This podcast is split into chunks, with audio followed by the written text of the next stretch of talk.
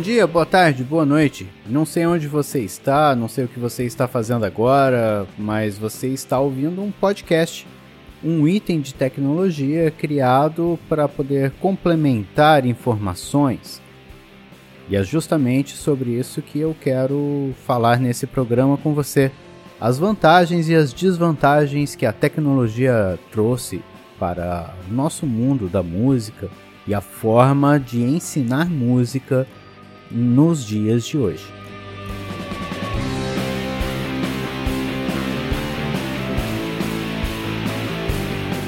A internet e a tecnologia, sem dúvida, mudaram a forma que nós temos para poder ensinar as pessoas qualquer coisa que seja, desde ensinar a cozinhar, ensinar a tocar um instrumento, ensinar a ensinar, inclusive. Hoje nós temos diversos cursos na internet te ensinando a ensinar as pessoas a fazer alguma coisa. E o nosso papel como educadores, sem dúvida, é poder nos aproveitar dessa tecnologia toda para melhorar o ensino dos alunos, para fazer com que eles possam ter mais acesso a mais informação.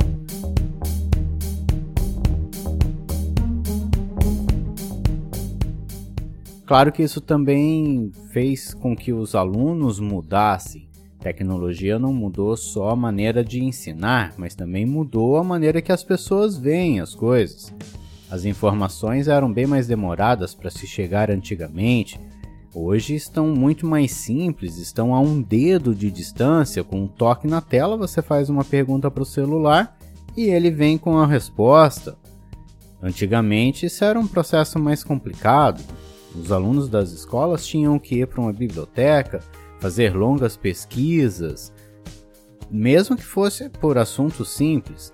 Hoje não, a internet facilitou muito esse tipo de busca. Você consegue ter o resumo de um livro simplesmente pedindo ao Google para te trazer esse resumo.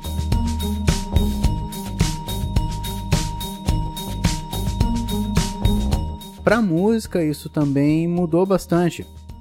Antigamente, se você quisesse ouvir uma música que estava sendo lançada, você precisava esperar esse disco chegar nas prateleiras de uma loja ou então aguardar ansiosamente que alguma rádio tocasse essa música para você poder ouvir. Hoje, as músicas já são lançadas nas plataformas digitais e já estão sendo compartilhadas nas redes sociais e às vezes, antes mesmo da música ser lançada, já começam campanhas gigantes em cima daquela música. Quando a música chega nas plataformas digitais, todo mundo já sabe o que está esperando e todos já estão indo lá para curtir aquela música. Então nós temos um acesso diferente. Nós temos uma informação correndo de uma maneira diferente. Isso faz com que o nosso público, os nossos alunos também sejam alunos diferentes.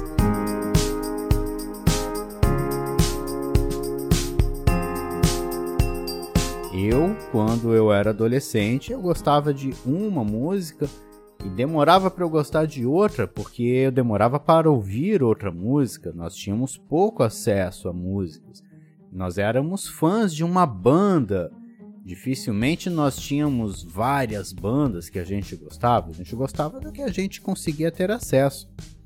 Hoje, cada dia que um aluno chega na sala, ele é fã de uma banda diferente, de um artista diferente, porque todos os dias saem músicas novas nas redes. E eles estão acompanhando, eles estão antenados, estão plugados, eles sabem do que está acontecendo e eles estão acompanhando aquela música com toda uma desenvoltura da internet, não mais com aquela desenvoltura da loja de discos onde você aguardava o lançamento daquele disco da sua banda preferida. Hoje, na verdade, a maioria das pessoas nem é mais fã de uma banda ou artista. Eles se tornam fãs de uma música. Amanhã sai uma nova música, eles passam a gostar daquela nova música.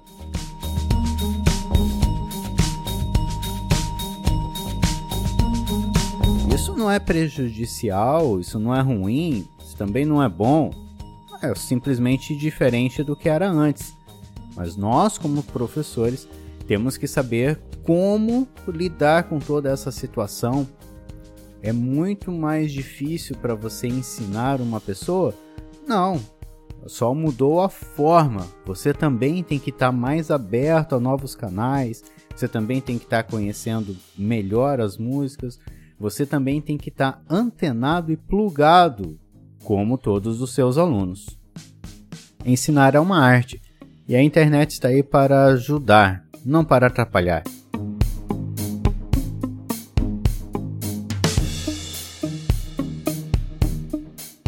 Não estou aqui para defender a internet, falar que agora então a gente só vai estudar pela internet, o ensino presencial acabou. Não é bem por aí também. A internet ela está aqui para nos ajudar. Aulas presenciais, principalmente quando a gente fala em música, são extremamente importantes e interessantes. Mas a gente pode se utilizar da internet como um canal para poder complementar essas aulas.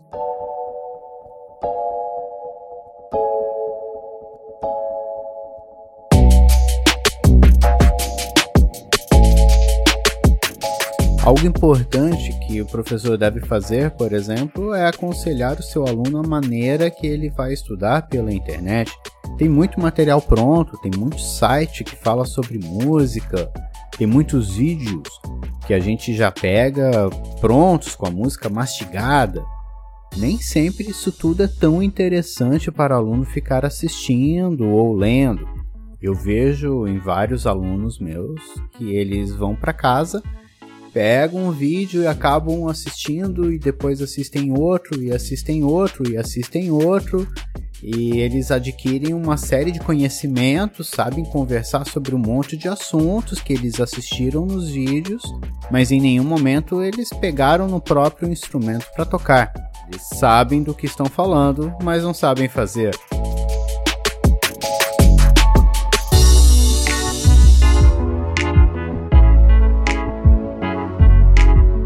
Esse é o tipo de situação onde notamos que a tecnologia está atrapalhando, não está ajudando. O papel do professor, eu acho que é justamente ajudar o aluno nesse ponto, guiar ele por um caminho onde ele possa tirar proveito tanto das aulas que ele está tendo com aquele professor, quanto de todo esse material que existe na internet. Não adianta você olhar para o seu aluno e falar que não é para ver vídeos na internet, ou que esse assunto não tem nada a ver com aquilo, com aquele outro, isso não vai resolver. O teu aluno vai chegar em casa e ele vai continuar fazendo a pesquisa dele na internet e ele vai levantar mais dúvida e vai chegar um momento onde talvez ele escolha e pare até de fazer aula com você. Então não é por aí o caminho. Eu acredito que o melhor caminho é ensinarmos o aluno a se achar na internet, saber o caminho que ele tem que trilhar, ele pode assistir um vídeo desde que ele faça aquilo no seu instrumento. Se você é um professor que dá aula pela internet, também é uma coisa importante de você lembrar o seu aluno. Ele não pode fechar o seu vídeo e ir atrás de outro vídeo. Ele precisa primeiro praticar aquilo que ele acabou de assistir. Ele precisa tentar fazer e resolver. Se ele não conseguir, ele tem que ter um canal de comunicação com o professor para poder tirar suas dúvidas. Se ele conseguir fazer, ele tem que continuar treinando até que ele faça bem. Num instrumento musical é muito difícil você fazer bem na primeira vez. Você precisa continuar praticando até que aquilo que foi proposto, aquela lição, aquele exercício, saia de uma maneira mais natural. Isso é o que a gente tem por objetivo numa sala de aula e não deve ser mudado quando estamos na internet. Ao contrário, a facilidade que nós temos como professores quando estamos dando aula via internet é justamente o fato de não precisarmos ficar tocando aquela mesma peça tantas vezes para alunos diferentes e tá gravado. O aluno ele vai assistir o teu material e ele pode ficar repetindo, repetindo, e ele pode voltar ao vídeo, fazer junto com você, assistir quantas vezes ele quiser. Mas nós temos que lembrar o aluno de que ele precisa fazer. Ele não pode simplesmente assistir e ir atrás de outro vídeo e, ou até mudar de assunto de repente. como eu vejo em vários alunos que vêm aqui fazer aula, e às vezes eles não, não desenvolveram porque eles não pararam em cima de um único assunto, ou então até pararam, mas começaram a buscar tanta informação que a cabeça deles acabou ficando foi bagunçada e eles não fizeram um exercício simples como montar a escala ou tocar aquela música toda do início ao fim. Podem ser coisas simples ou coisas mais complexas, não importa. Música é algo que nós aprendemos praticando.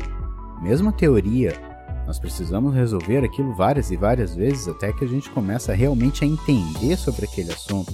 Ajudar o seu aluno a entender o que ele vai pesquisar na internet, como ele vai absorver essa informação, também faz parte do seu currículo. Você é professor, você tem que ajudar ele a entender esse mundo novo onde ele está vivendo. Isso quer dizer que você, como professor, precisa entender esse mundo novo e fazer parte dele também.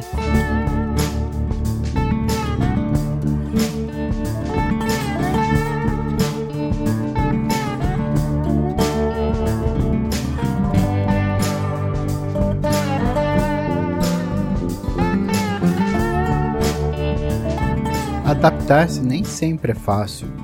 E não quer dizer que para o aluno também é a coisa mais fácil do mundo. O aluno tem esse monte de informação, mas ele não sabe o que pegar, o que absorver e como trabalhar com aquela informação. E é aqui que entra o professor. O professor ele tem que guiar o aluno por esse caminho, ajudar ele a entender como trilhar esse caminho. E para o professor isso pode ser uma grande novidade. O professor às vezes vai ter que pesquisar muitas coisas para poder ajudar o aluno.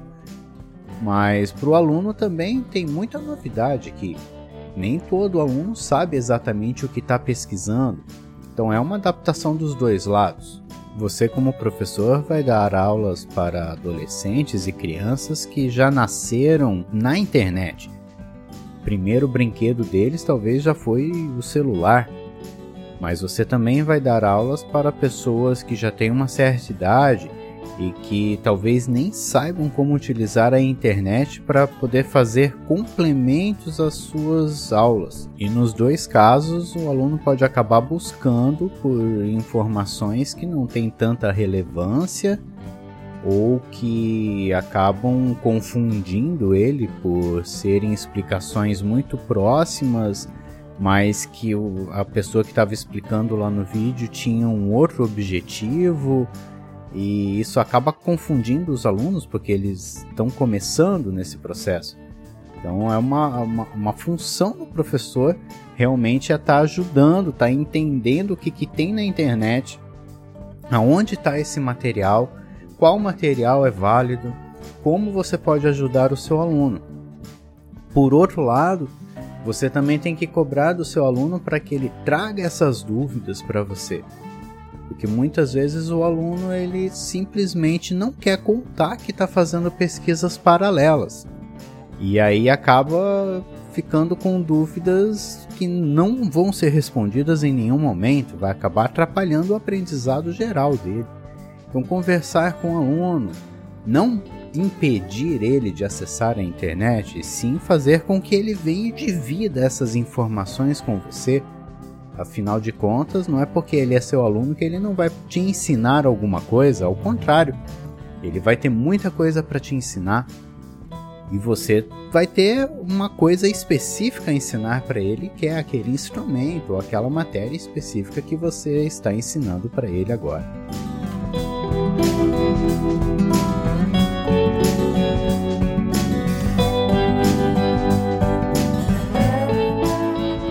Fora que há diversos bons materiais que já estão na internet que nós deveríamos fazer uso, afinal de contas, alguém já teve o trabalho de gravar, publicar isso e a gente poderia estar utilizando, vai até ajudar a pessoa, vai ter mais acessos ao canal daquela pessoa, vai ter mais acesso ao conteúdo, ao blog daquela pessoa, que já tem uma matéria pronta que nós às vezes não utilizamos porque temos medo de que o aluno talvez vá parar de fazer aula com você e comece a pegar só essas informações da internet. Nunca vi isso acontecer, não vejo isso acontecer em momento algum. Então acho que o caminho não é por aí. Um bom exemplo para isso são vídeos de play along. Então, se você dá aula de flauta ou de guitarra solo, no YouTube você tem um monte de vídeos com play alongs prontos que o aluno pode usar para poder treinar e melhorar a sua técnica enquanto ele não está na sala com você. Aproveite esse material e quando esse aluno vier fazer aula com você, use desse material, toque junto com o aluno e mostre as possibilidades do que ele tem para fazer junto ali na sala de aula, ou se você dá aula via internet também, mais um motivo para você poder continuar utilizando. Afinal de contas, do mesmo jeito que você tem um canal e quer que esse canal seja acessado, a pessoa que gravou aquele vídeo também precisa de acesso. Uma mão lava a outra.